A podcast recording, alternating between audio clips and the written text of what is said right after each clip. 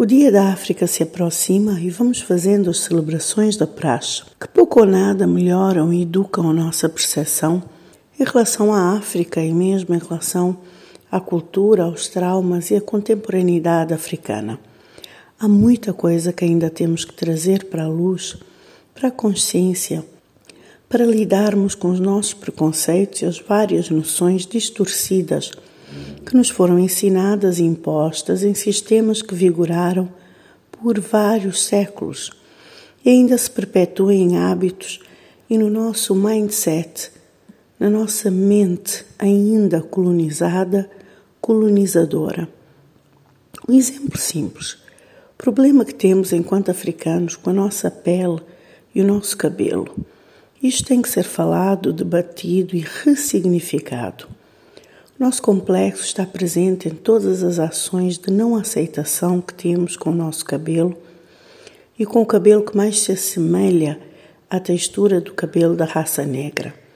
Queremos ter o cabelo mais branco possível, que foi o cabelo que sempre foi considerado bom, limpo, digno, bonito, aceitável, atraente, sexy e por aí vai.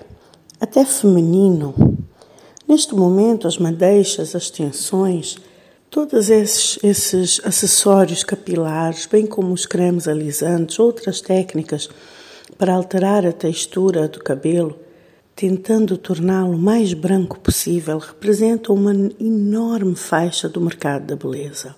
Assim também como os cremes para clarear o tom de pele, que se torna um verdadeiro problema de saúde pública em vários países da África também na comunidade africana na diáspora. O facto da pele clara ser a mais apreciada e a mais valorizada faz com que milhões de pessoas queiram clarear a sua pele, se esconder do sol e se expor a riscos de cancro de pele e outras mazelas extremamente perigosas, utilizando estes produtos que nada mais uh, são do que uma reflexão do nosso problema a cor da nossa pele. Pessoas que não se aceitam e não se amam na sua pele, literalmente. É triste que este sintoma do que eu chamo de síndrome do colonialismo não esteja a ser tratado em fórum público e desmistificado.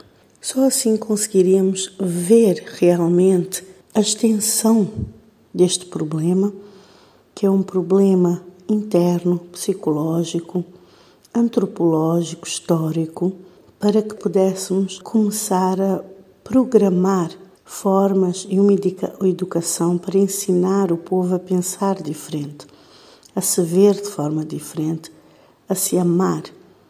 Uma apreciação de nós, da nossa biodiversidade, digamos assim, e da diversidade cultural no continente e fora.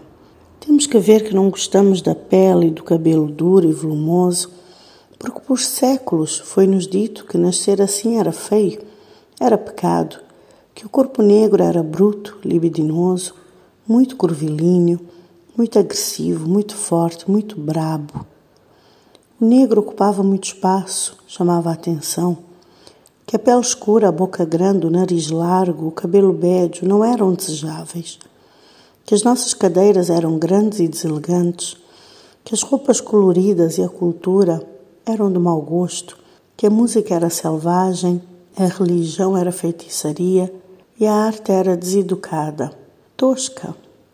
No entanto, as civilizações africanas, cujo contributo para a humanidade foi sistematicamente apagado e distorcido, eram tão ricas e o legado cultural é tão rico que perdura até hoje com muita força e é o testemunho da profundeza das suas raízes, cada vez mais temos que começar a olhar para a nossa história, analisá-la, para que possamos fazer diferente, para que possamos tratar os traumas históricos e olhar para a África, para nós enquanto africanos, para a nossa herança cultural, genética, linguística, de forma completamente diferente, com apreciação, com orgulho, sim, de ser africanos.